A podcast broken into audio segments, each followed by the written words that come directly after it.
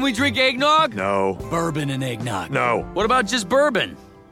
Fine. It's Christmas time again, and that means Santa's in his sled. He's flying